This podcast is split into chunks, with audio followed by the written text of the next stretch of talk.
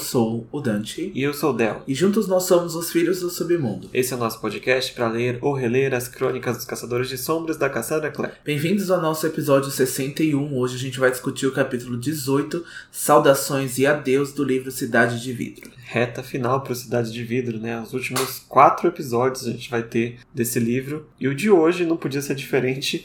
Também tá cheio de grandes cenas, né? Grandes cenas impactantes para a série toda. É, o capítulo hoje demorou um pouco a engrenar, foi bem mais aí lento do que o episódio passado, apesar de estar tá acontecendo bastante coisa, a gente teve ponto de vista tanto da Clary, do Simon, do Jace, mas demorou a engatar, acho que foi o final que ele rendeu mais, rendeu mais cenas, houve descobertas aí importantes pro Jace, né, verdades cruéis, como a gente colocou bem na sinopse de hoje, e foi aí que engrenou o capítulo, pelo menos para mim. Só no final.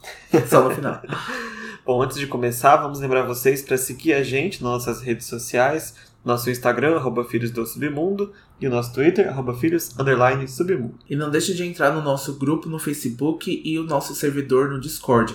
Os links estão disponíveis na nossa bio do Instagram. E é claro, quem está ouvindo os episódios mais recentes também sabe que todo episódio a gente deixa ali alguma pergunta, alguma coisa, algum espaço ali no Spotify para vocês poderem fazer os comentários especificamente sobre o episódio de hoje. Mas não importa onde vocês comentarem, a gente vai buscar lá e trazer para as mensagens de fogo de hoje. E hoje a gente tem uma mensagem sobre a pergunta do episódio retrasado. Se vocês achavam que a Jocelyn fez certo em esconder a verdade da Clary só para proteger ela.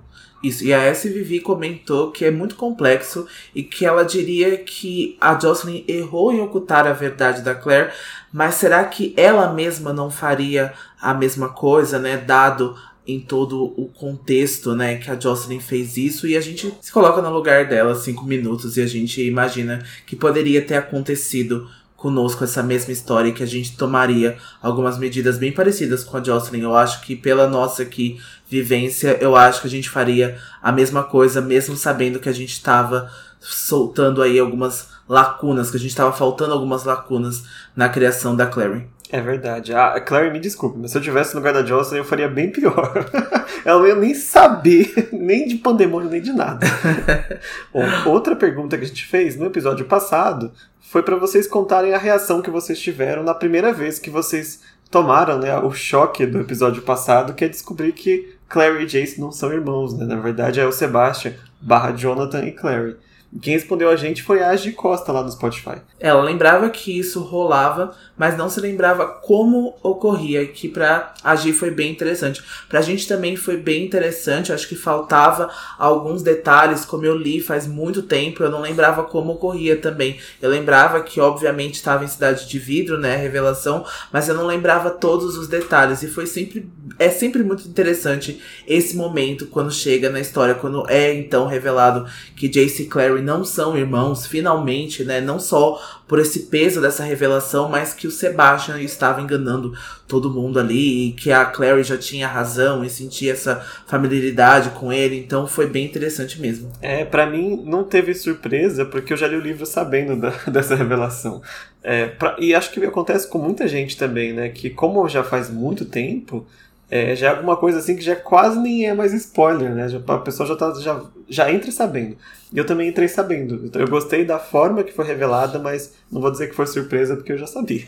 e o nosso último comentário de hoje foi do Marcos Bernardo, lá no nosso grupo no Facebook. E ele comentou também sobre o episódio passado, né? Que a cena, então, que a Jocelyn revela que o Jonathan era aquele bebê demoníaco, lembrou muito ele ao bebê de Rosemary. Com certeza, acho que lembra esse paralelo entre as duas histórias ali que tem um bebê que é ali dito que é demoníaco, que a mãe estranha essa criança, né? Que ela acha que tem alguma coisa errada com o bebê, então se assemelha bastante mesmo. E para vocês verem como que é aterrorizante, né, a descrição da cena. E eu achei assustador também a Jocelyn falando aquilo tudo. Bom, acabaram as mensagens. Se vocês têm mais algum comentário pra gente, não esqueça de seguir a gente nas nossas redes sociais, como eu acabei de dizer. Agora vamos para os sussurros do mercado das sombras dessa semana, que são mais novidades sobre Chain of Thorns, porque né, a Cassandra hoje resolveu abrir a boca de tudo que ela não falou no passado. Né? Ainda bem, né? Ainda bem que ela vem mantendo a gente atualizado sobre Chain of Thorns. Eu sei que muita gente ainda não chegou até essa série, mas a gente vai trazer aqui essas notícias também comentadas por nós com as nossas opiniões. A primeira, rapidinho, é que a Cassandra é, contou que ela vai fazer a primeira tour dela em dois anos, né? Desde que a pandemia começou, ela não tinha mais feito tours de lançamento e agora vai ter uma tour para o lançamento de uma edição de luxo de Chain of Gold lá no Reino Unido e na Irlanda. Não é, não é o nosso caso, mas quem tá lá, ou quem puder ir lá, para poder comparecer, vai ser na, nas primeiras semanas de julho e vai estar tá dando uma cópia né, dessa edição especial do Chain of Gold com as silhuetas, as mesmas que tem aqui na nossa versão brasileira do Corrente de Ferro, sabe? Entre os capítulos, tem as, as silhuetas dos personagens e, a, e vai ser esse Chain of Gold com essas silhuetas também. E pro pessoal que tiver bem de grana agora, pode participar desse evento de forma virtual. Lembrando que o evento tá custando 40 libras, tá? Sem o frete do livro, porque eles enviam para o mundo inteiro esse livro e aí vai depender de onde você estiver para que esse livro seja envi enviado e aí é cobrado uma taxa. A gente viu aqui pro Brasil que tá quase 50 libras, então assim, o evento mais o livro, mais o frete pro Brasil sai em torno de 500 reais. Por então, então, assim, está caríssimo mesmo. É edição de luxo, né? Então, assim, tá ostentação mesmo essa edição. É muito lindo. A gente gostaria de participar do evento, até para poder ver a Cassie, poder ver aí uh, mais uma entrevista com ela, né? Mas a gente vai ficar de fora dessa, porque não temos o dinheiro e não temos, né? A, não vamos receber a versão aí desse livro incrível. Mas estamos aceitando para quem quiser enviar, viu? Conste. e a outra novidade foi a final revelação da capa de corrente de espinhos, que muito provavelmente é a capa que a gente vai ter aqui no Brasil também, né? Isso, foi no dia 20 agora de maio, foi revelado então a capa de Chain of Thorns, né? Então, o último livro que conclui então a trilogia das últimas horas e a capa é a Grace, né, uma personagem aí que está é, em destaque, né, tanto em Corrente de Ouro quanto em Corrente de Ferro, e ela então que está ilustrando a capa agora do final do livro. E aí houve um rebuliço nas redes sociais na hora da revelação dessa capa. Houve muita gente que gostou, porque muita gente gosta da Grace, muita gente não gosta dela, porque a Grace é uma personagem antagonista. A Grace é uma vilã, e assim como nas capas respectivas de Instrumentos Mortais, onde a gente tem o Sebastian, e na capa de Artifícios das Trevas, onde a gente tem a Anabel, e esses dois personagens são os vilões, a Cassandra quis trazer também as últimas horas a vilã, que está, uma das vilãs, né, que está introduzida dentro da história para ilustrar a última capa. É, e tudo indica, né, totalmente sem spoilers aqui, não se preocupem, que a Grace vai ter um papel muito grande, né, nesse último livro. Tudo que foi contado agora, até agora é, indica né, que ela tem está numa posição muito interessante para ser uma personagem central também. Né? Mas de fato houve assim essa polêmica, muita gente esperava o James, até o Matthew, outros personagens, e muita gente de fato não queria a Grace por ser a Grace, então. Mas tá aí, vai ser a Grace. é a Grace rodeada de espinhos e tem a mansão Blackthorn no fundo, a mesma que tá saindo semanalmente aí, né? O Blackthorn Hall. Tá na capa do livro também, tá muito belo. Mas quem não está contente, a Cassandra também anunciou que existe uma capa reversa também, né? Que vai aparecer que ela ainda vai revelar pra gente, né? Ela vai revelar no dia 2 de junho essa capa reversa, mas antes da gente falar sobre isso, eu só queria trazer aqui um assunto que a gente comentou por fora do cast, né? Que é esse hate em cima de personagens antagonistas e como que as pessoas acham que os livros devem ser um objeto de moralismo, deve ser um objeto de moral e que nenhum dos personagens podem errar ou ser vilões ou estampar uma capa ou estar em destaque. Então isso é muito problemático, né, quando a gente vê que os livros viraram esse sinônimo onde os personagens sempre têm que ser 100% bonzinhos ou 100% ter uma redenção. Então não acho que às vezes é o caso da Grace ou de outros personagens que são vilões, tanto no livro da Cassandra quanto em outros livros da literatura. Eu acho que esses personagens estão ali introduzidos, eles devem sim tomar o destaque. Eu não sou o maior fã da Grace que tem aí, eu não sou Grace Stan como tem em alguns outros lugares. Eu entendo os erros que ela cometeu, eu entendo as coisas ruins que ela transformou, principalmente para nossos personagens protagonistas, mas eu entendo e considero ela uma personagem em destaque e eu entendo a história dela. Eu não acho que seja legal vocês ficarem mandando hate para Cassandra ou para as pessoas que gostam da Grace ou para as pessoas que gostaram da capa, tá? Então vai ter essa capa reversa aí, vocês podem colocar, se vocês comprarem a versão em inglês, é em forma de jacket, então vocês podem trocar a capa. Não sei como que a galera Record vai fazer a edição brasileira. Provavelmente essa capa reversa vai vir ilustrada dentro do, do livro, né? Vai vir ilustrada na orelha, como ela já fez, por exemplo, em Cidade do Fogo Celestial. Mas a capa em inglês vai ter a jacket aí para que vocês possam é, trocar se vocês não gostarem da Grace. Ao meu ponto de vista,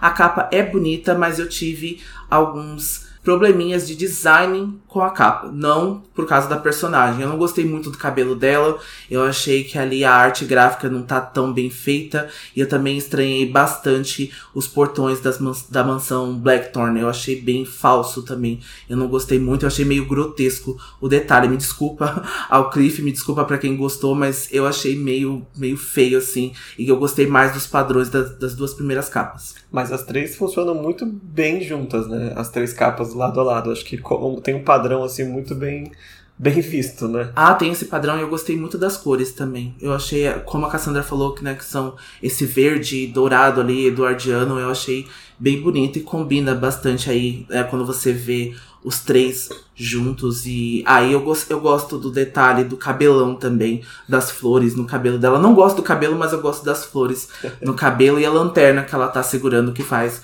referência a um objeto da, dos livros. Então é, eu acho bem legal. É, mas em resumo, né, a discussão na verdade é que não há problema em não gostar de um personagem, não gostar de um plot, não gostar de uma cena específica de qualquer livro, desde que isso não ultrapasse ao ponto de você ir, como a gente viu, é, gente na live, assim, na cara da Cassandra, começar a falar bobagem, sabe? Foi bem, bem feio, assim.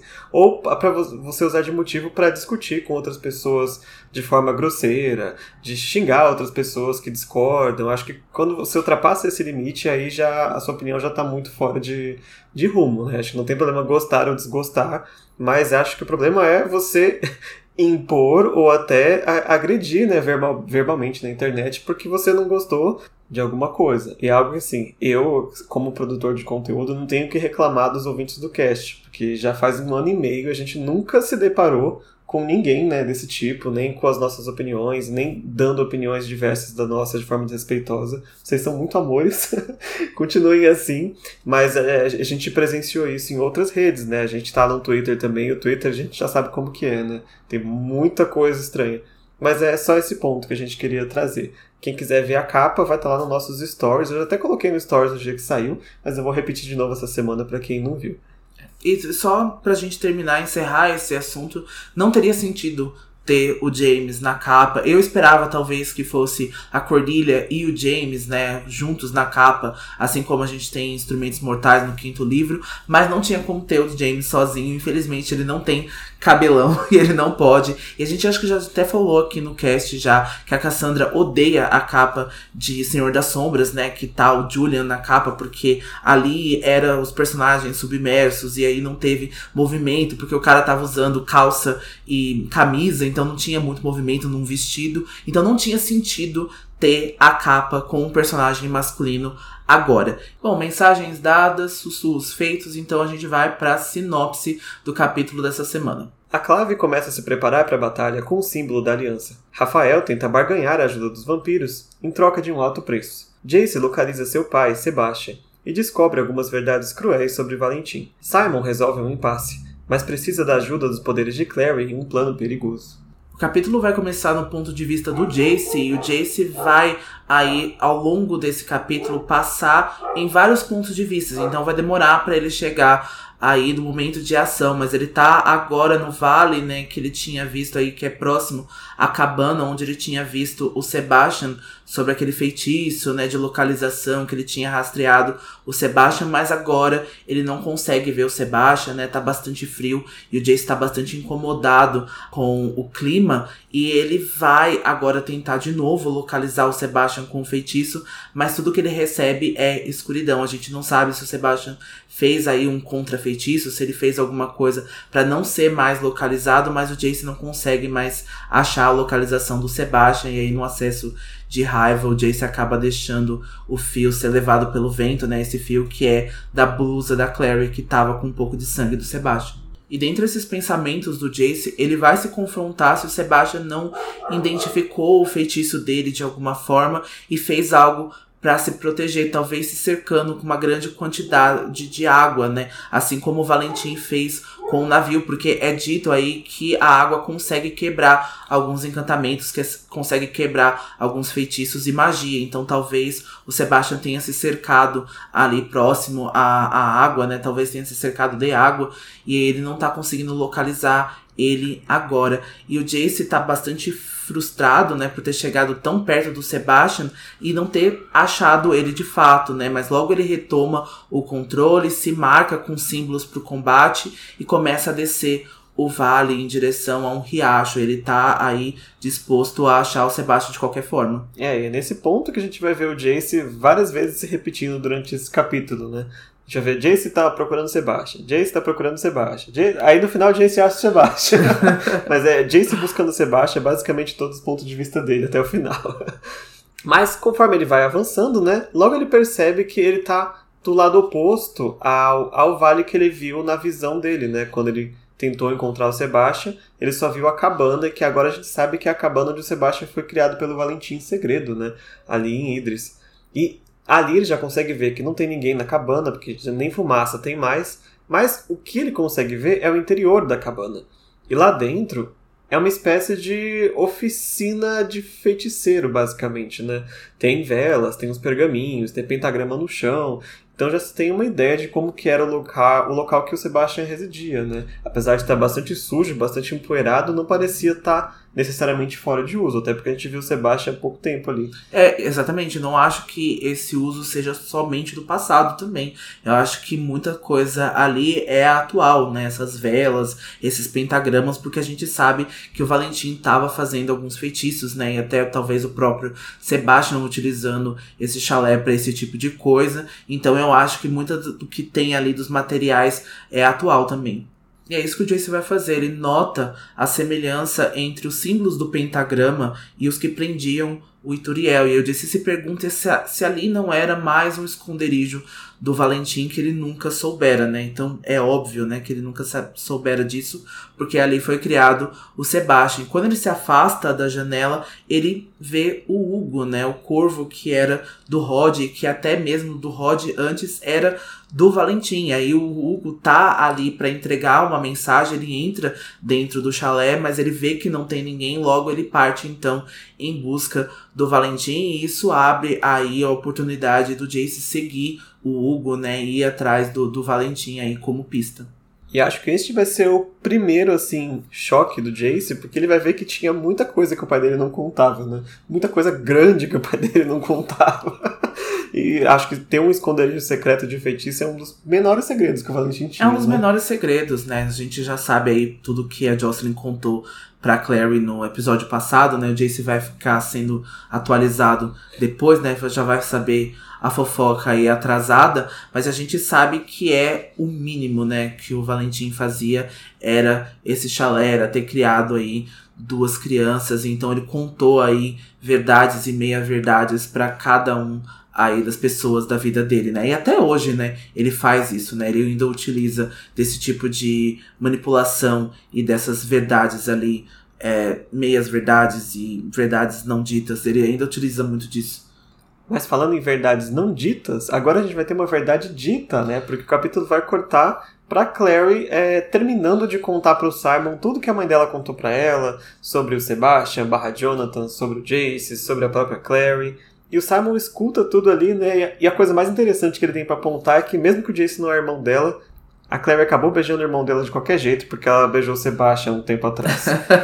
Exatamente. Então aqui houve sim um incesto. Aqui ah. a gente propriamente pode dizer houve um incesto, né? A Clary não sabia mas houve. Então, quando a gente disse aí para vocês que piorariam essa história entre Jace e Clary, né, que haveria versões piores disso, era disso que a gente estava se referindo, né? É. De Sebastian e Clary, que ainda não terminou também. Tem mais três livros ainda para isso que a gente ainda vai voltar a falar sobre incesto. Ah, que ódio. Eu vou contar na minha cabeça que se a Clary não sabia, não era. Mas pro Sebastian, infelizmente, era. Mas enfim, né? A Claire manda o Simon calar a boca, não toca mais nesse assunto, não quero saber disso. Também fala a mesma coisa, Cassandra, não quero mais saber desse assunto. Eles estão ainda ali no Salão dos Acordos, né? E o salão tá bem movimentado agora, porque finalmente a Clave tem um plano, né? E daqui a pouco o Magnus vai vir e vai contar o plano pra Claire e a gente vai acabar descobrindo ao mesmo tempo. Mas tá lotado de, de tanto de caçadores de sombras como agora membros do submundo. Pelo menos as fadas e os feiticeiros e os lobisomens estavam ali, né? Os vampiros não estão presentes ainda. Mas o que não está nada diferente é a presença do Luke, da Mats, da Jocelyn, ainda coordenando né, os ataques, principalmente o Luke. E o Luke está ali, de, de, novo, discutindo com o Consul Malaquias, porque. Né, e hoje a gente vai descobrir por que, que há tanta diferença entre o Malaquias e o Luke. Mas a gente volta para Clary, que está sentada com o Simon nos palanques, né, do Salão dos Acordos, ali quase como uma rainha em uma corte, né, ele, ah, os submundanos e os caçadores de sombras ainda estão se marcando e a Clary tá vendo ali tudo de uma visão quase de cima. E o Simon tá se divertindo ainda cada vez mais com o beijo entre a Clary e o Sebastian, a Clary já tá morrendo de nojo, ela tá decidindo quase que ignorar o Sebastian e tá visivelmente no rosto dela isso, né, esse nojo, que até a Jocelyn vai se aproximar preocupada com a Clary, né? Isso porque ela não ouviu e a gente tava até discutindo aqui antes de começar o episódio, que bom que a Jocelyn foi mantida em segredo disso, que bom que ela não soube o que o Sebastian e a Clary, né, o que o Sebastian vai aprontar com a Clary ainda. A Jocelyn já sofreu demais, né, nesses livros. Não precisa de mais dessa, não. É, exatamente. E aí, terminando aquela discussão ali com o Malaquias, vendo que não tem muito para onde ir, o Luke vai retornar ao palanque, né, e fala sobre essa dificuldade, né, como proceder com o Malaquias ali sendo um pentelho. Acho que é a melhor palavra para descrever Malaquias. Porque o Consul, ele quer enviar uma mensagem para o Valentim contando: olha, nós recusamos os seus termos, porque para o cônsul seria injusto eles atacarem de surpresa o Valentim, tirar a única vantagem que eles têm. Já o Luke prefere manter a surpresa, emboscar o Valentim enquanto ele está na Floresta Brosnan com os demônios dele. A gente sabe depois nesse capítulo que não é por injustiça ou por nada, né?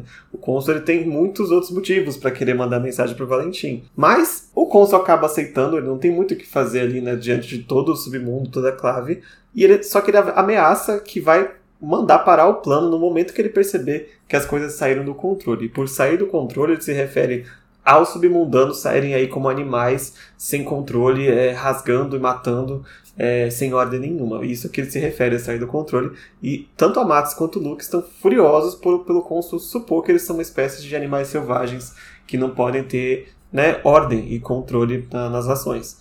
Então, quem aparece agora é até então o sumido Magnus Bane. Ele retorna aí para uma aparição breve, mas ele está juntamente com o Merlin, eles vão se aproximar do grupo. Eles querem saber do símbolo que a Clary pretende utilizar, né? Esse símbolo então da aliança que ela desenhou num flyer, né, para poder ilustrar melhor ali para mostrar para o Magnus e explicando que aquele símbolo necessitava de outra metade, né, de um aliado do submundo, então para ser completado. O Luke então orienta a Amatis a circular com o símbolo por aí e começar a explicar para os caçadores de sombras como ele funciona. E aí vem então o questionamento do Merlin, né, porque ele vai questionar se esse símbolo de alguma forma não vai fazer mal para os submundanos, né, já que os símbolos são algo específico dos caçadores de sombras eles podem utilizar. E aí que a Claire vai explicar para ele que esse símbolo não vem do livro Grey, então ele não é um símbolo angelical e que os submundanos estariam seguros em utilizá-lo. E também o caçador de sombras que marcar o membro do submundo será o seu parceiro. Então ela acaba tranquilizando ali o Merlin de alguma forma, porque ele é bem desconfiado, né? Então ele é o representante da Rainha Cília. A gente sabe aí que eles são bem desconfiados e que eles têm as próprias regras. Então ele já foi aí para saber do que, que se retrataria, né?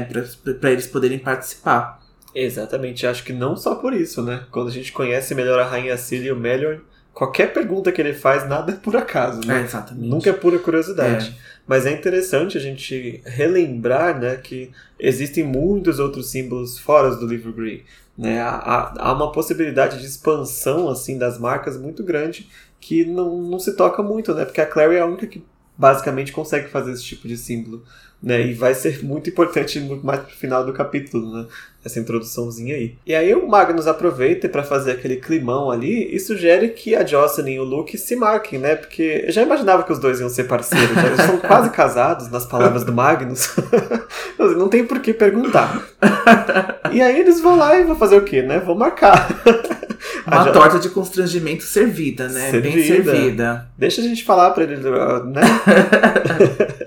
Bom, a Jocelyn vai lá e ela se marca, né? A marca de aliança na mão dela e na palma da mão do Luke, e assim os dois se unem, talvez os primeiros aqui, né, caçadores de sombras e submundanos a se unir pela marca da aliança. E aí o Luke também começa a falar sobre a situação dos vampiros, né? E ele diz que os vampiros não aceitaram participar. Pro desgosto do Melior, o Melior ele fica assim: se os vampiros que são sábios não quiseram participar dessa aliança, eles devem ter algum motivo muito forte. E isso me deixa desconfortável. Eu achei bem interessante essa, essa colocação né, da, do Melior. Como a gente falou, ele tá de olho em tudo, né? não só na marca e nos Caçadores de Sombras. Eu não sei, assim, qual precedente o Merlion tem de vampiro sábio. Porque assim, o Rafael é sábio até certo ponto. Outro personagem ali tá mais preocupada com si mesma, né, Camille? Tá mais preocupada consigo, com seu egoísmo, do que com o bem dos vampiros. Então, assim, eu acho que ele só pensou na força bruta mesmo dos vampiros, né? Que eles são aliados muito fortes. Então, eles pensaram: nossa, se eles não estão aqui, talvez a gente não participe, talvez, né, com esses demônios a gente tenha uma perda muito grande. Mas eu não sei que precedente ele estava se referindo. Não. eu imagino que seja o precedente da autopreservação. Eu, é. Porque o que o Rafael vai fazer nesse capítulo tem muito a ver sobre sacrificar o máximo que der para preservar os próprios vampiros. Então acho que seja isso. Se eles acharam que não vale a pena correr esse risco, talvez não valha. É. Né? E essa discussão ali vai ficar entre os, os quatro, né, os quatro adultos, e a Claire vai puxar o Simon de cantinho ali porque o Simon percebe que os Lightwood chegaram, né, finalmente no Salão dos Acordos, e é quando ela vai pedir para que ele mesmo vá e conte para Isabelle e para o Alec tudo que ela contou para ele sobre a mãe, sobre o Jace, sobre o Sebastian, porque né, eles precisam saber também, só que a Clary não pode sair do palanque ali enquanto ela tá marcando todo mundo. Marcando não, mas ensinando todo mundo. Coitado do Simon, né, que foi dada essa missão de contar tudo o que ela falou. É, então haja boca, né? Haja saliva para falar tudo isso. Já é a terceira vez nessa noite que alguém tá contando essa história. O Claire contou pra ele também, né? E aí, eu, de novo, né? Vai ficar meio fora das câmeras, mas é, eu queria muito ver como a Isabelle recebe essa notícia, né? Porque foi o irmão da Clary que matou o irmão dela, né? Uma coisa que não se toca mais nesse assunto, a gente não sabe o que passa na cabeça dela, muito menos do Alec, que o Alec tem pouquíssimos parágrafos nesse capítulo. É, seria interessante, seria bem interessante é, esse negócio também até a Marise também receber essa notícia, né, que o Jace não é filho do Valentim, como ela suspeitava, como ela já sabia, como todo mundo acreditou, né, nessa mentira. Então seria bem interessante a gente ter visto o ponto de vista dos Lightwood, que com certeza acrescentaria isso. É, não quer dizer que não vai ter, né, porque como a gente não avançou é, muito na releitura. Agora pode ser que lá na frente, no quarto, quinto livro, a gente volte nesse assunto, mas eu gostaria de ter visto ele agora também. Exatamente. E os adultos continuam a conversar e o Magnus ele vai contar que ele vai abrir um portal na Praça do Anjo para planície de Broslind, mas todos devem passar logo, né? Todos aqueles que forem marcados, porque o portal não ficará aberto por muito tempo. Isso exige uma magia maior ali, né? Para todo mundo poder passar, então não vai ficar um tempo assim muito grande. E a Clary aproveita então para agradecer o Magnus por ter salvado a Jocelyn e para dar uma bronca nele, né, por não ter contado que o Simon estava preso quando eles se encontraram. Mas isso é bem óbvio pro Magnus, porque se ele tivesse contra... se ele tivesse contado para Clary, ela se distrairia e ela não iria procurar o livro branco. E isso é assim, fatal. O Magnus foi muito perspicaz de pensar nisso, porque com certeza a Clary se atrapalharia ali, ela meteria os pés pelas mãos e ela iria salvar o Simon, talvez ali se colocar em perigo, talvez se colocar em uma situação ruim, e ela não iria procurar o livro que era então a principal coisa até então para poder acordar a Jocelyn. É interessante, né? Como ela, ela mesma vai colocar que é, eu teria que fazer a coisa certa ou fazer o que ela precisava fazer por amor, né, ao Simon. E é algo que ela vai jogar na cara do Magnus daqui a pouco também, né? Exatamente, porque a Clary pergunta por que, que o Magnus não foi encontrar o Alec para se aliar a ele, mas o Magnus não quer se aproximar do Alec enquanto ele estiver próximo da família, porque o Alec é bastante resistente a isso então, né? Eles não se apresentaram direito, então não tem por que o Magnus pedir essa aproximação, pedir essa aliança entre eles, né? E aí o Magnus vai acabar terminando dizendo o diálogo, o diálogo que é muito difícil fazer a coisa certa por amor. Então o capítulo corta rapidinho pro Jace e, em resumo, assim, ele continuou seguindo o Hugo até chegar numa caverna. Basicamente isso, vários parágrafos para contar isso. Vamos voltar aqui para o Salão dos Acordos, onde está tendo coisa mais interessante. Bom, agora a gente vai estar tá lá do ponto de vista do Alec, da Isabelle e do Simon, né? E eles estão lá, já passou um tempo, imagino, recebendo a notícia, né, que a Claire e o Jace não são irmãos.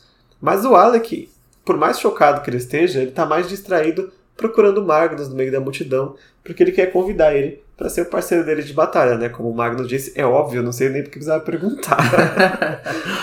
e a Isabelle até compara nessa né, parceria que eles estão fazendo agora como uma espécie de dança, né? Só que com mais matança. É, a dança da morte. A dança da morte. É. Ela até sugere, né, que vai chamar o Simon para ser parceiro dela, meio brincando, mas meio que não, né? E o Alec já fala assim: não, você fica quietinho aí que você nem, nem batalhar você não vai. Você não tem idade, tá? Mas quem aparece lá no fundo, né, enquanto eles estão conversando, é a Maia. E já é a segunda vez nesse capítulo, né, que a Cassandra descreve que a Maia tá lá no fundo, ela acena assim pro Simon e passa, né? Aí de novo ela dá uma ceninha assim e passa. É, vem logo, minha filha, vem logo, você quer participar. A quem interessa falar, vem logo falar o que você quer, sabe? Mas ela vai vir falar. Pra o desgosto da Isabelle, a Maia vai vir falar. Eu gosto que já começa aqui muito dessas picuinhas que a gente vai ver nos próximos livros, né? A gente vê então esse interesse ali da Isabelle pelo Simon e a gente vê, né, esse começo, já é o começo de Malek, né? Mas a gente agora vê de fato eles como o começo, né? O princípio de como eles são. Então, isso é, é bem legal. E o Alec vai acabar encontrando o Magnus, né? E parte atrás dele. A Isabelle vai contar que o Alec quer ser levado a sério pelo Magnus, mas ainda não teve coragem de contar para os pais sobre o relacionamento, porque é muito difícil, né? A gente imagina que sair do armário é complicado e ainda sair do, do armário para os pais com um feiticeiro não deve ser nada fácil. E aí a Maia, então, se interessou em falar, ela se aproxima do Simon e da Isabelle e ela é recebida com frieza pela Isabelle, que manda a Maia ir procurar alguém para marcar ela. Mas antes que a Maia pudesse responder qualquer coisa para Isabelle, o salão inteiro para em choque quando o Alec agarra e beija o Magnus no meio do salão. Essa cena é icônica a igreja bate palma inteira. tá aí, o Alec não queria contar, agora contou. no, pior momento possível. Pior assim, né? Imagino que a lógica seja a mesma do Jace, né? Quando ele foi lá, entre aspas, dormir com a Clary, porque talvez eles morram, né? Na batalha que vai vir. Então eu acho que isso deve ter sido, deve ter sido, mas como a gente não tem ponto de vista, não tem como saber. Melhor jeito de sair do armário, gente. Por que não? Dar um beijão assim na frente de todo mundo. Ah. A Marise chocada, petéfica, assim, petrificada. o Howard nem sei se falou alguma coisa. É maravilhoso. É, já que vai todo mundo morrer, então vamos logo, né? e a Clary passa até né, um tempinho no capítulo e a Clary ainda tá lá no palanque. Né, ela já perdeu o Simon faz tempo na multidão. Nem sei se ela viu o beijo, porque não fala também. A gente só tem agora a cena dos caçadores e submundanos já se marcando, né? Então supõe que de fato passou algum tempo mesmo. A Marisa ela se aliou com uma fada e o Patrick Penhallow com um feiticeiro de cabelos de faíscas azuis brilhantes. Eu me lembrei do Hades lá do Hércules. o portal já estava sendo aberto né, na praça, estava até iluminando de azul o Salão dos Acordos pela janela. E o Luke tá ali em cima com a Clary, né? E ele tá. Ele tá meio que maravilhado, né? Porque ele tá vendo um grande sonho dele se realizar, apesar das circunstâncias, né, serem muito tristes. Mas ele tá vendo a Clave e o submundo aliados, né? Em, em um objetivo comum.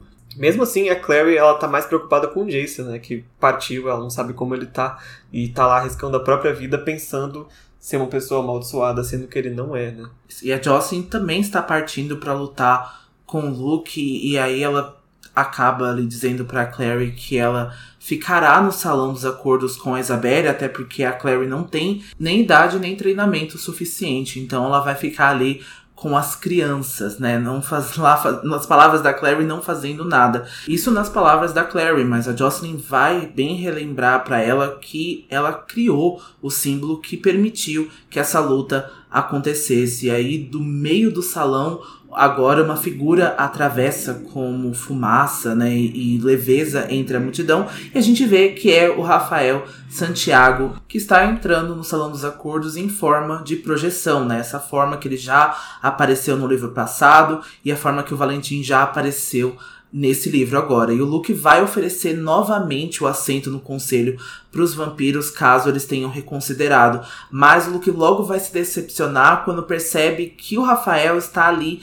apenas como ilusão, né? Que não de fato ele está em presença agora. É, ou seja, né? Se ele tivesse aceitado, ele teria vindo pessoalmente, né? Mas o Rafael vem com uma proposta, na verdade.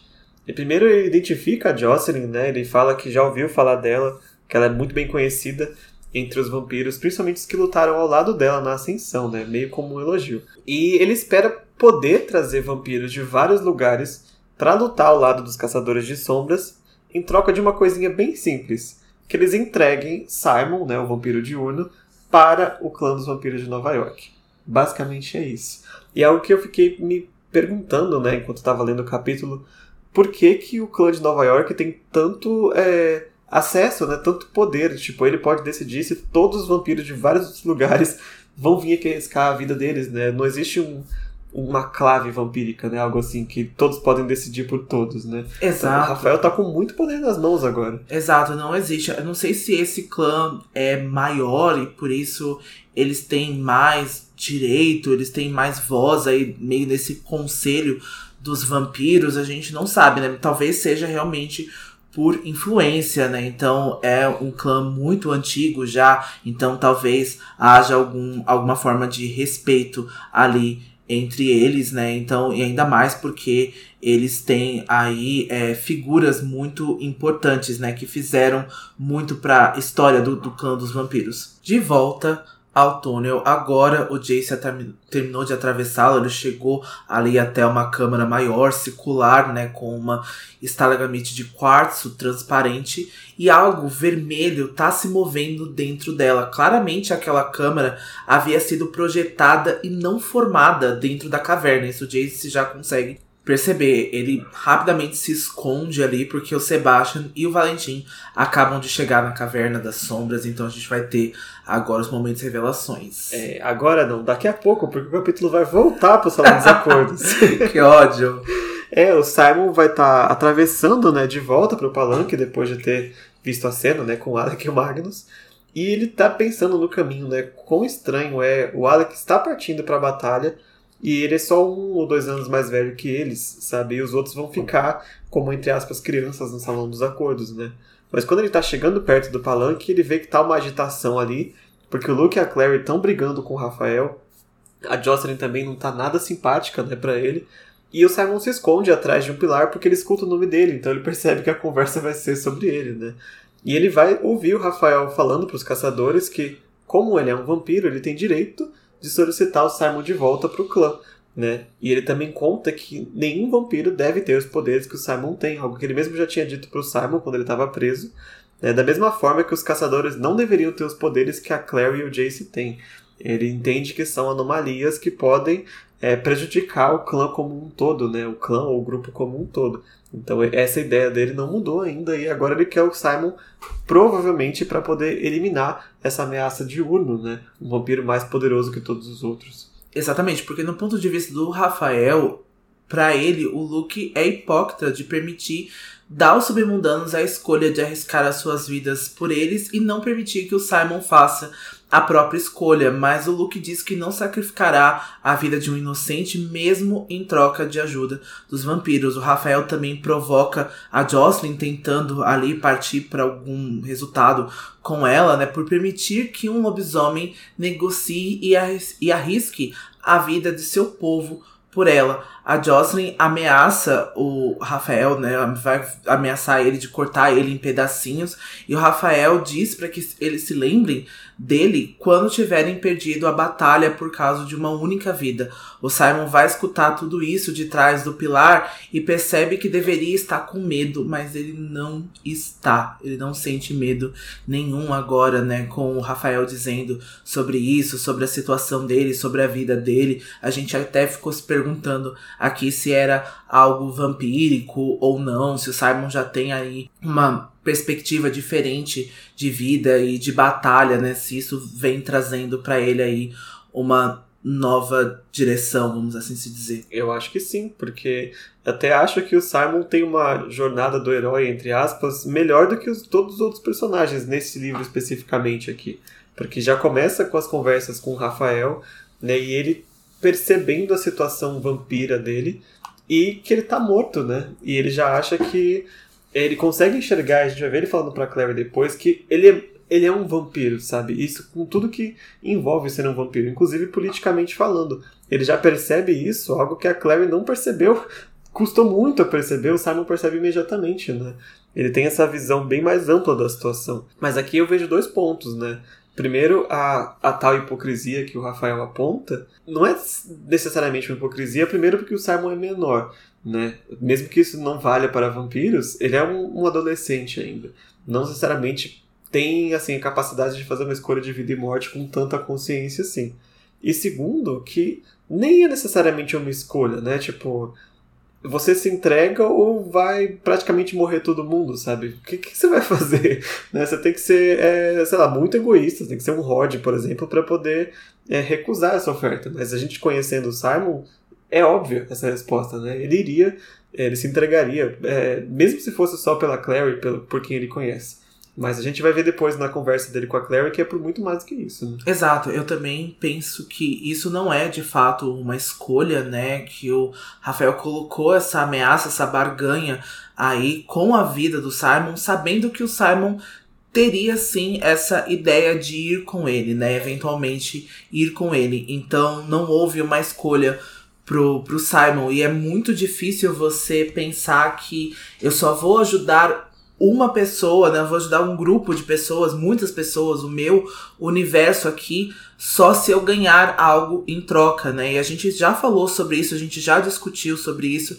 O que seria se o Valentim ganhasse essa luta, se o Valentim ganhasse essa guerra? Então pioraria para todo mundo inclusive para os vampiros. Então não faz muito sentido essa coisa do Rafael para mim, nesse né? sentido, essa, esse ataque de guerra, de pensar, não vou participar dessa batalha porque eu quero o Simon. Então, o que você vai ganhar se o Valentim vencer essa batalha? Então, para mim não faz muito sentido e aí perde essa ideia que eu tinha do Rafael de ser um líder e de pensar ali quase que friamente, mas pensar aí de uma forma estratégica e de melhor, tanto para o seu clã, para o mundo né, do qual ele vive. Exatamente. Aqui ele pensou exclusivamente no clã, né? E po poderia ter levado todo mundo à desgraça por causa disso.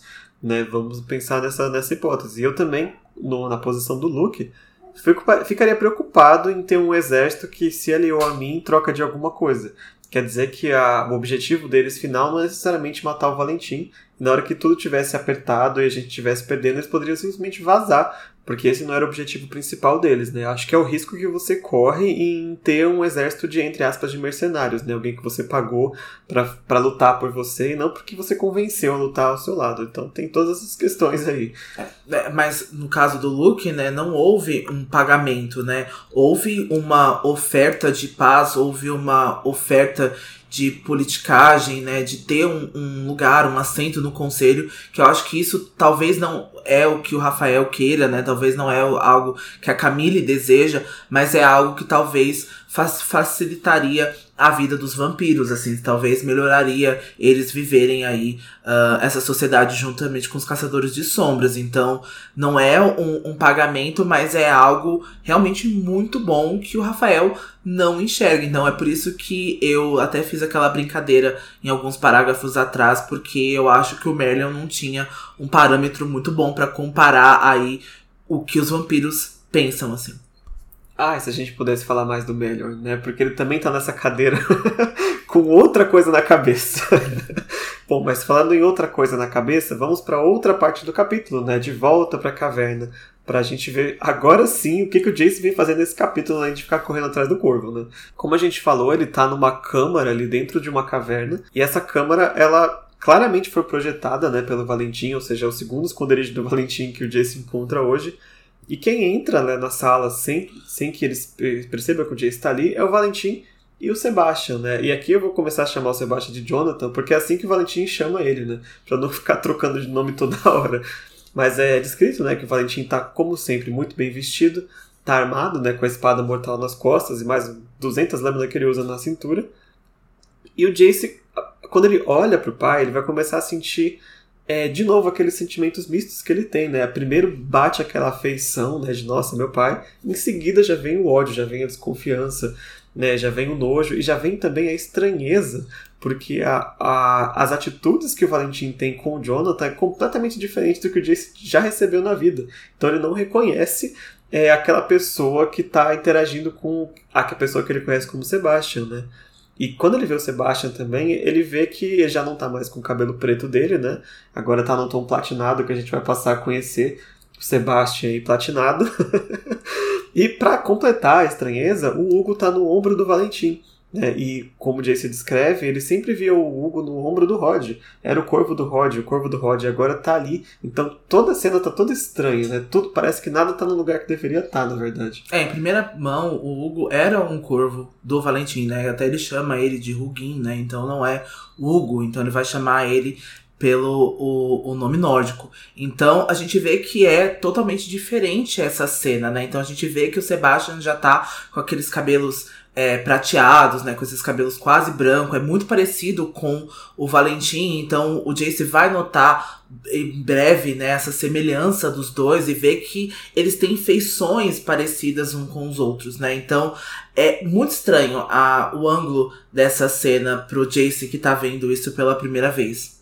É, vamos lembrar que ele não sabe nada, né, do que a, que a Clary já sabe sobre o parentesco do, de todo mundo. Então ele tá aqui chegando, tipo, pra gente que sabe é uma coisa, pro Jace é uma coisa completamente diferente. Exato. E agora então, voltando ao nosso capítulo, o Jace vai entreouvir a conversa entre o Valentim e o Jonathan, e aí ele vai descobrir que o cônsul Malaquias estava agindo sobre ordens do seu pai para evitar que a Clave se aliasse ao submundo. Eu acho que essa suspeita sempre esteve com a gente e acho que a gente vai ficar mais um tempinho aí dentro do tempo do livro, né, sem saber se o Malaquias se aliou ao Valentim agora, né, em tempo de desespero, ou se ele já tinha essa aliança com o Valentim durante esses 15 anos, porque não faz sentido talvez ele ter colocado a Inquisidora numa posição de caçar ao ciclo, então a gente vai aí ter uma suspeita ainda com, com o Malaquias e essa aliança do Valentim por mais um tempinho. E aí o Jace vai acabar ouvindo o pai maldizendo da corrupção da Clave e sugerindo que ele foi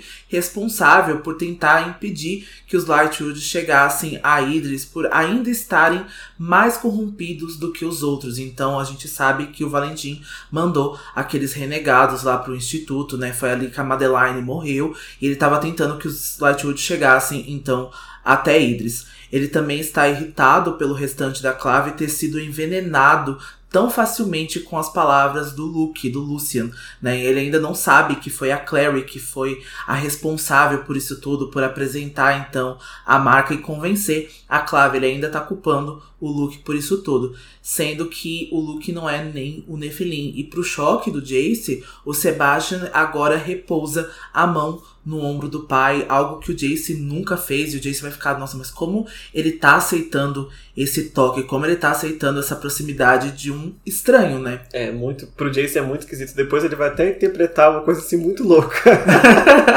ah, é muito bom. Mas falando no Sebastian barra Jonathan, né? O Sebastian não tá nem um pouco chateado com a aliança do submundo, porque para ele é mais interessante ver eles criarem a esperança de derrotar o Valentim com essa aliança, para depois é, serem derrotados mesmo assim.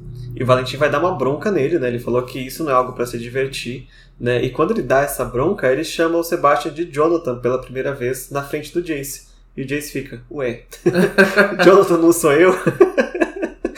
E esse Jonathan diz que é melhor gostar do que está fazendo, né? Ele até lembra o pai dele que os Lightwood e a Isabelle foram muito mais divertidos do que o Valentim tinha sugerido que eles seriam. Né? Ele aproveitou muito o tempo com eles ali. E além disso, tinha a Clary. E quando ele cita a Clary, ele fala também que ele esperava que ela se parecesse mais com ele, né? Mas não foi o caso. E, de novo, nos ouvidos do Jace tá tipo, ué, o que, que tá acontecendo, né? Então, nessas comparações aí, nessas semelhanças, o Valentim observa que ninguém se parece com o Jonathan e que a Clary sempre se pareceu mais com a mãe do que qualquer coisa, assim. Então, assim, pelo pouco que ele conhece a Clary, né, meses que ele conhece a Clary, ele já viu que ela é muito idêntica à mãe, tanto na aparência quanto em alguns traços de personalidade. E o Jonathan vai dizer que a irmã não admite agora o que quer, mas logo ela vai acabar cedendo e passará pelo lado deles. Então, é muito cruel a forma que o Sebastian fala e como para ele as pessoas são descartáveis, assim, como que os Lightwood foram descartáveis. Ele vai se referir que ele se divertiu muito com a Isabelle, que ele deixou ela no clímax, né? Ele fala, ele faz uma referência ali, talvez algo mais sexual, algo romântico, romântico entre aspas, né? Essa proximidade entre eles. E aí ele vai admitir que foi divertido enganar a Clary. E aí o Valentim vai dar outra bronca nele, porque o objetivo desde o começo do Sebastian era descobrir o que a Clary estava procurando, mas a Clary acabou encontrando sem ele, a Clary acabou encontrando o livro branco sem o Sebastian e entregando para um feiticeiro. Então isso foi uma perda muito grande para o Valentim. E é quando o Jonathan vai se remeter àquele capítulo, né, que ele tenta puxar a Clary do Salão dos Acordos, ele vai dizer a intenção dele, né, que era trazer a Clary e possivelmente o livro branco perdido com ele até o Valentim à força. Mas ela estava muito bem escoltada ali no Salão dos Acordos, né, o Jace chegou com o Alec, e ele disse que mesmo assim, que mesmo ele tendo falhado, a Clary mal sabe utilizar o poder dela direito, de, de criar símbolos, e não representa nenhum perigo para o Valentim nem para ele errou feio, né? Errou feio, errou rude. Subestimou a Clary, a insubestimável. Então a gente sabe que esse é um dos grandes erros dos vilões. A gente vê isso em as últimas horas também. E agora a gente tá vendo em Instrumentos Mortais que por a Clary ser aí uma novata, né, por ela ter acabado de descobrir os poderes dela, a gente sabe que ela entende muito bem, ou se não ela não entende, ela tem algumas ajudinhas aí, ela tem umas forcinhas aí angelicais de Turiel que vão levar ela pro caminho certo. Exatamente, mas o próprio Valentim não subestima tanto a Clary como o Jonathan tá dizendo. Né, o próprio Hugo, o Gui como ele chama, chegou, a mensagem que ele trazia é para contar que a Clary aparenta ser o centro de qualquer coisa que a Clara esteja planejando. Né? Então, é, se ela está no centro, claramente ela tem alguma importância. E o Jonathan ele achava que por a Clary não ter feito né, nenhuma marca para tirar o Simon da prisão ou para salvar a vida do Rod de alguma forma, ela não estava entendendo bem como usar os poderes dela. Né? Mas a gente sabe que, primeiro, a Clary não sabia do Simon, né? e segundo, que não sei se ela faria alguma coisa pelo Rod, né? Especificamente assim, se fosse, sei lá, a mãe dela, o Jason, mas o Rod. é, exatamente. É muito assim, pensar no, no e se, por que, que ela não usou os poderes, assim, acho que não teria nada com o que fazer, porque ele já tinha matado o Rod ali. A gente sabe que até a Clary pensou que quando ela pensa em matar o Valentim, usar um símbolo para matar o Valentim, não vem nada. E eu acho que também ali dar uma vida, né, dar uma segunda chance pro Rod, não sei, ali, é, ressuscitar o Rod a partir de uma marca, não existiria pra Clary também, sabe? Ela não conseguiria acessar nenhum tipo de marca, nenhum tipo de runa para salvar a vida do Rod ali. Não, o Jonathan viajou legal aí. E o Valentim também sabe, né, que ele tá viajando. Exatamente, porque o Valentim vai dizer que o poder não precisa ser ilimitado para ser mortal. E essa é uma das minhas frases favoritas nesse capítulo. E aí, ouvindo a conversa dos dois, o Jace também descobre que o Rod estava prestes a revelar sobre o anjo a todos e sobre a existência de mais de uma criança. E aí o Jace não consegue entender, ele não tá conseguindo ligar os pontos. Aí o Sebastian barra Jonathan pergunta então se seu pai está indo pro lago, pro Lago Lin agora. O Valentim está indo e vai entregar uma espada pro, pro Jonathan, que apesar de não ser a espada mortal, possui uma aliança suficientemente demoníaca para o que ele precisa fazer. Então o Valentim vai deixar aí algumas coisas ainda que o Sebastian precisa realizar enquanto ele tá no Lago Lim para a invocação do anjo. E o Jonathan vai dizer aqui no próximo parágrafo, mas a gente já vai adiantar que o Valentim está indo especificamente no Lago Lim para invocar o anjo Raziel. Gente, olha a audácia do viado. Olha a. Eu acho que quem sabe como vai terminar é basicamente quando o Raziel encontra o Valentim, ele fala essa mesma frase. Olha a audácia. O traje, o traje que ele vai invocar o anjo Raziel. Era para isso que ele estava reunindo os instrumentos mortais, era para isso que ele precisava do lago, era para isso que ele precisava da espada e do cálice, do cálice também para criar, né, aí os novos caçadores de sombras, mas esse era o plano do Valentim desde o começo, né, invocar o anjo Raziel talvez aí para poder fazer uma barganha com ele, para poder pedir poderzinhos novos, né, para poder ser essa super raça aí, né, para poder então ser o escolhido. E a gente sabe que o Raziel não vai ficar nada feliz com essa invocação. Nem um pouquinho, mas a gente vai ver os motivos da, do porquê invocar o Raziel daqui a pouquíssimos capítulos. Primeiro a gente vai ter que ver qual é o plano para o Sebastian também, né, para o Jonathan.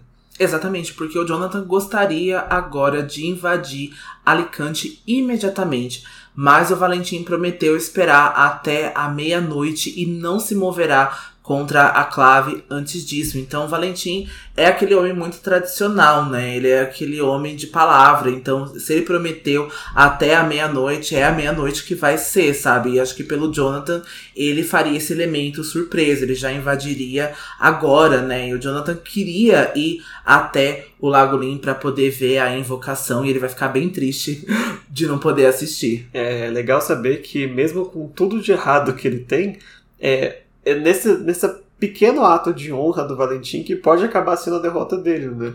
Porque se eles tivessem invadido Alicante agora, ia pegar muita gente de surpresa também. Mas é bom que pelo menos alguma coisa ele tem é, de moral, algo que o Jonathan não tem, e por isso que ele vai ser muito, muito mais perigoso que o pai dele é. Uhum.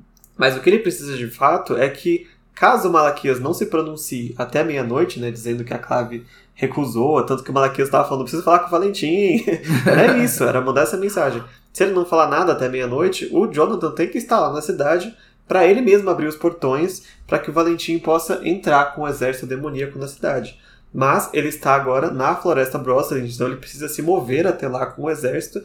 Então ele vai adiantando a marcha até lá, enquanto o Jonathan já vai na frente para abrir o portão, para quando ele abrir, o Valentim já está lá, né, e invadir a cidade como ele tinha dito que faria. E é aí que o Jonathan fala que ele lamenta não estar lá com o pai no Lago para poder ver a invocação, né? E aí a gente tem uma cena muito estranha do Valentim tocando assim com afeto o rosto do Jonathan. O Jace fica, ué, de novo. ué. E ele vai dizer pro filho dele que um dia ele vai olhar no rosto do anjo, porque ele vai herdar os instrumentos mortais quando ele se for. Quem sabe o dia ele próprio não vai invocar o Raziel também. E é com essas palavras que o Valentim se despede do, do Sebastian barra Jonathan e sai da caverna, deixando o Jonathan sozinho lá. E é quando a gente vê o Jonathan começando a falar sozinho, aparentemente, né? Ele termina dizendo que gostaria muito sim de invocar o Raziel para poder cuspir na cara desse desgraçado. Mas uma coisa que me chamou muito a atenção nesse diálogo ali, nessa feição entre o Valentim e o Jonathan foi como o olhar do Sebastian estava. E a Cassandra vai descrever assim: o olhar de Sebastian era ávido, mas havia algo calculado embaixo, alguma coisa sarcástica, gananciosa, planejada, estranha e deliberadamente fria.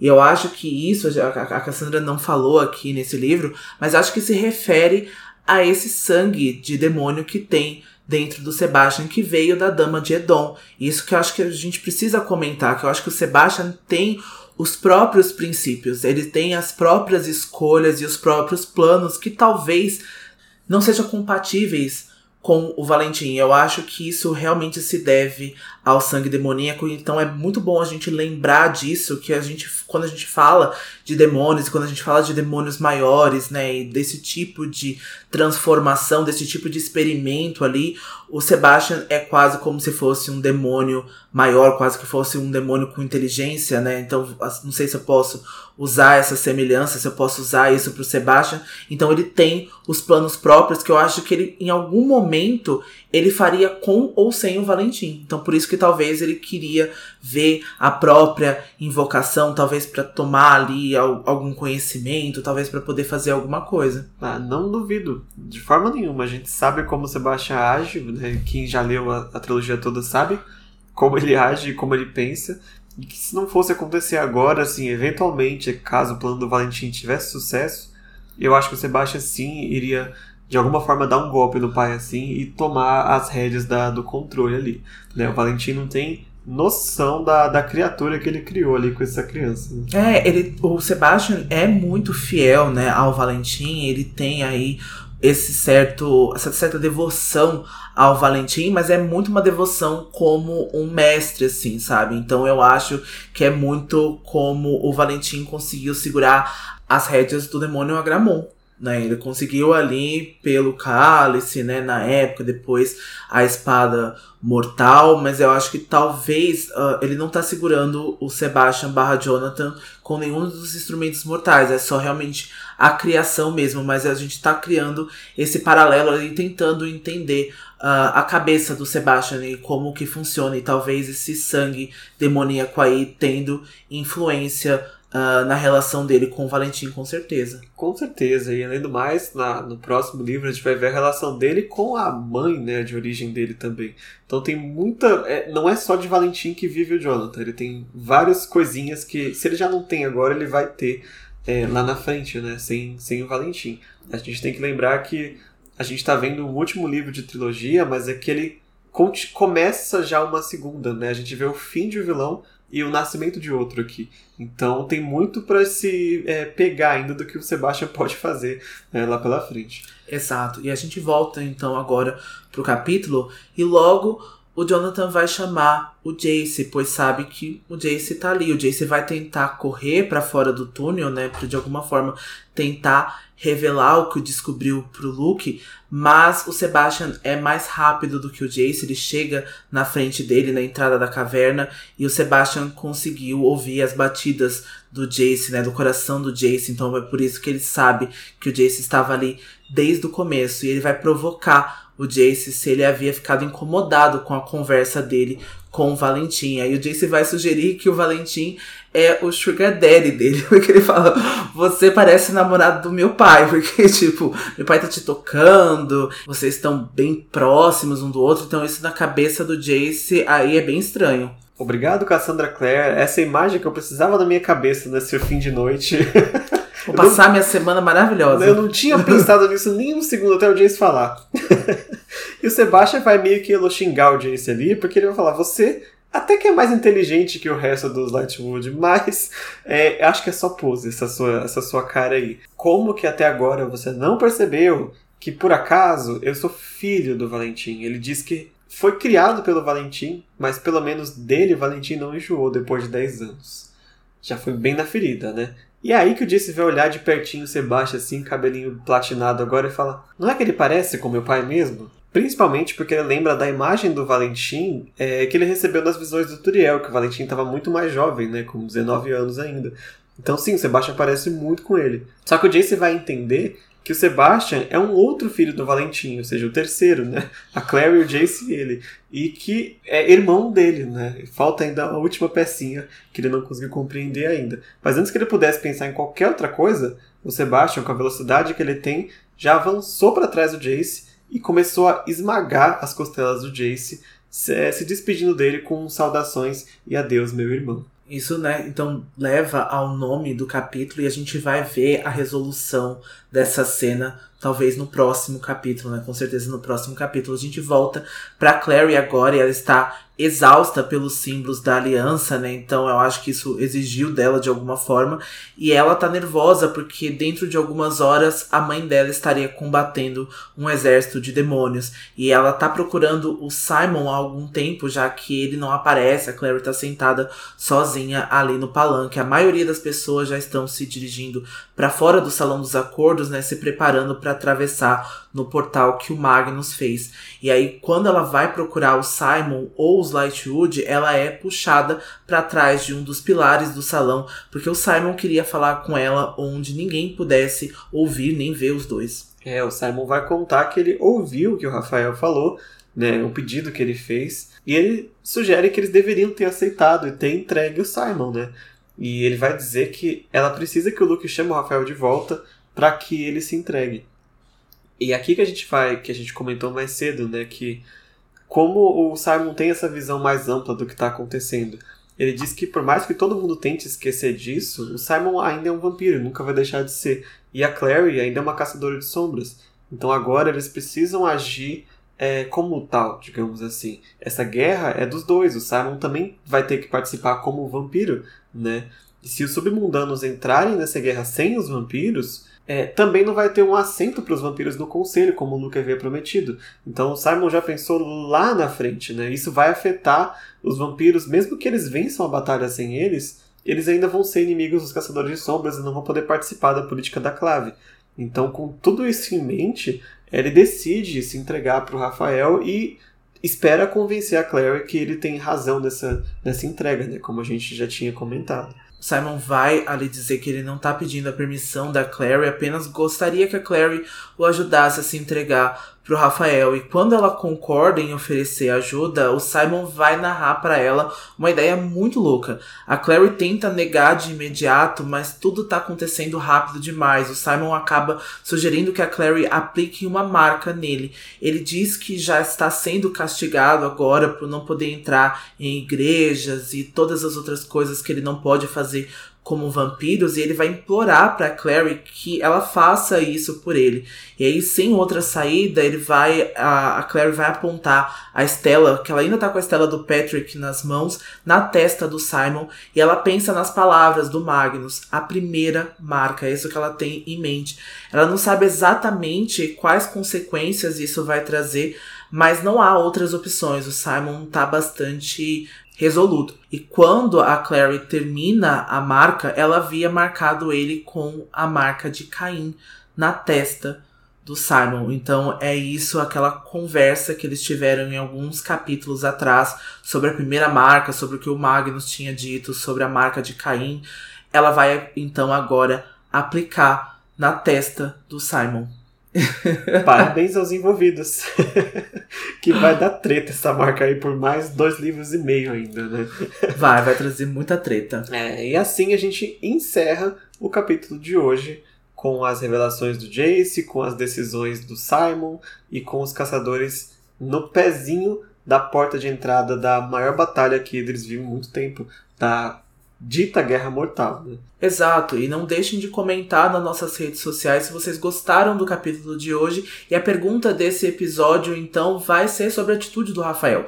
Vocês acharam que o Rafael agiu certo em barganhar o Simon, né? Aí quase se excluir da luta para poder pegar o Simon. A gente vai poder formular uma pergunta melhor para vocês responderem no Spotify, mas também pode responder nas redes sociais que a gente vai trazer nos próximos capítulos, que a gente vai trazer no próximo capítulo. Exatamente, porque tem muito, muitas nuances, né, na atitude do Rafael. Não é só um desgraçado no, no pedido, né, mas também a preocupação com a questão do diurno, né, se de fato vale a pena arriscar tudo para tirar essa, entre aspas, anomalia dos vampiros, né, e salvar os vampiros, ou se não, se ele deveria ter acima de qualquer coisa, enfrentado Valentim primeiro depois visto essa questão aí. Até porque ele botou o assento do conselho em perigo também, né? Responda pra gente aí no nosso card do episódio e no nosso Instagram, Twitter, Facebook, Discord, tudo quanto é lugar que a gente pode encontrar a gente. E a gente continua a discussão do livro no episódio que vem, que vai discutir o capítulo 19, Peniel. Isso, a gente volta então na semana que vem com a discussão. A gente já pede aí desculpas porque essa semana não teve episódio. O episódio vai sair aí no meio da semana. Nós estávamos aí em um momento mais íntimo, a gente estava em festa. Então tinha festa de amigos pra ir, tinha casa, tinha um monte de coisa. Então a gente passou aí um tempinho longe aqui do podcast, mas então esse capítulo, capítulo está entregue e a gente volta na sexta-feira que vem com o capítulo 19. A gente espera vocês na semana que vem. E até lá, não se esqueçam: todas, todas as histórias, histórias são verdadeiras. verdadeiras. Tchau. Tchau.